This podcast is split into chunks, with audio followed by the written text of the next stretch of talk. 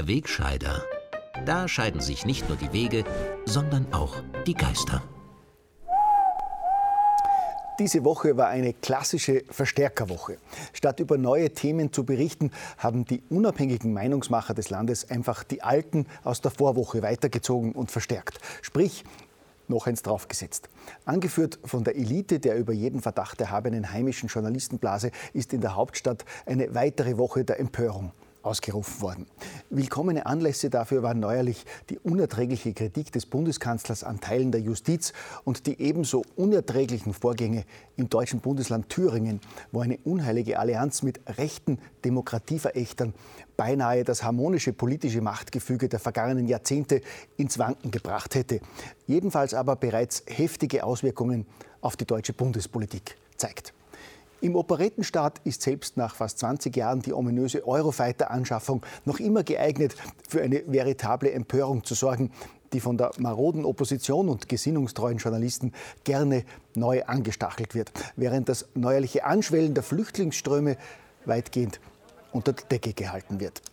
Aber der Reihe nach. Für die größte Empörung bei der linken Allianz aus Opposition und Medien sorgt nach wie vor die unglaubliche Entgleisung des Bundeskanzlers, der in einem vertraulichen Hintergrundgespräch mit Journalisten Missstände in der Justiz kritisiert und es auch noch gewagt hatte, von roten Netzwerken in der Wirtschafts- und Korruptionsstaatsanwaltschaft zu sprechen. Ja, mehr hat es nicht gebraucht. Ich meine, als ob es nicht schlimm genug wäre, dass der türkise Messias von Erfolg zu Erfolg eilt und das ehemals stolze linke Lager alt aussehen lässt. Aber von roten Netzwerken zu sprechen und Staatsanwälten eine Nähe zur SPÖ zu unterstellen, das geht wirklich zu weit. Das ist ein unverzeihlicher Anschlag auf die Justiz. Erschütterte Politiker und Journalisten konstatieren, dass dadurch das Vertrauen in die Justiz zerstört werde. Die besorgte SPÖ-Chefin Pamela Rendi-Wagner beklagt, Kanzler Kurz habe die Justiz in einer noch nie dagewesenen Art diskreditiert. NEOS-Chefin Beate Meindl-Reisinger spricht zu Recht von zutiefst undemokratischem Verhalten des Kanzlers. Ja, natürlich ist Kritik an der Justiz zutiefst undemokratisch. Die dort tätigen Juristen sind doch keine Menschen wie du und ich. Die machen keine Fehler und die sind deshalb selbstverständlich sakrosankt. Das müsste ein Regierungschef doch wissen. Außerdem haben sämtliche unbefangenen Instanzen des Landes in den vergangenen Tagen glaubhaft versichert, dass an den Vorwürfen nichts dran ist.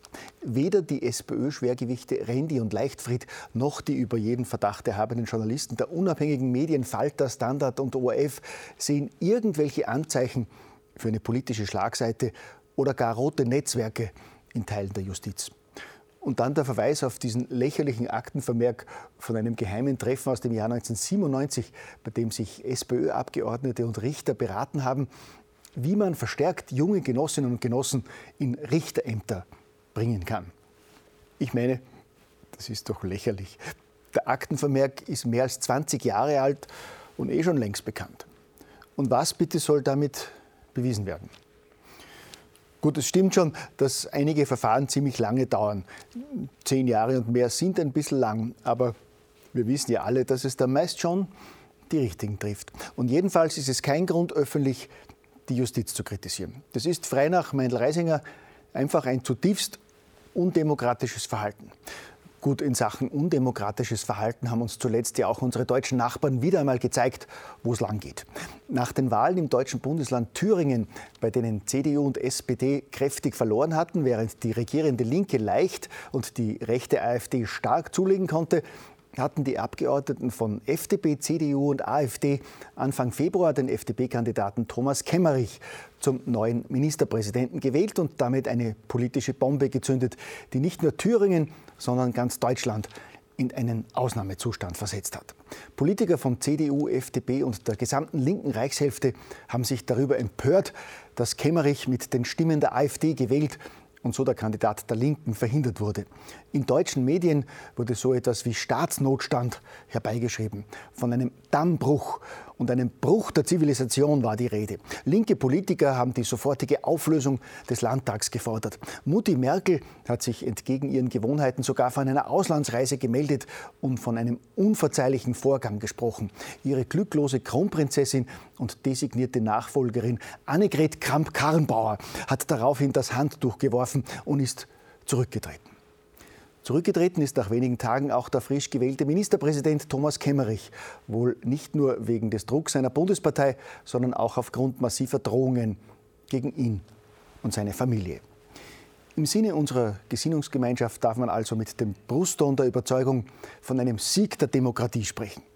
Es kann ja nicht sein, dass sich jemand mit den Stimmen von Rechtsextremen an die Macht wählen lässt, nur weil diese demokratisch gewählt worden sind. Unabhängig von derlei demokratiepolitischen Spitzfindigkeiten verweise ich als kleines Licht im kleinen Nachbarland Öseland in diesem Zusammenhang auf einen Kommentar in den Salzburger Nachrichten, in dem Alexander Purger den deutschen Nachbarn empfiehlt, bei unserem ehemaligen Kanzler und SPÖ-Chef Franz Franitzky nachzufragen, wie erfolgreich seine Ausgrenzungspolitik gegen die FPÖ unter Jörg Haider war und wie effizient sie die österreichische Rechte über Jahre geschwächt hat.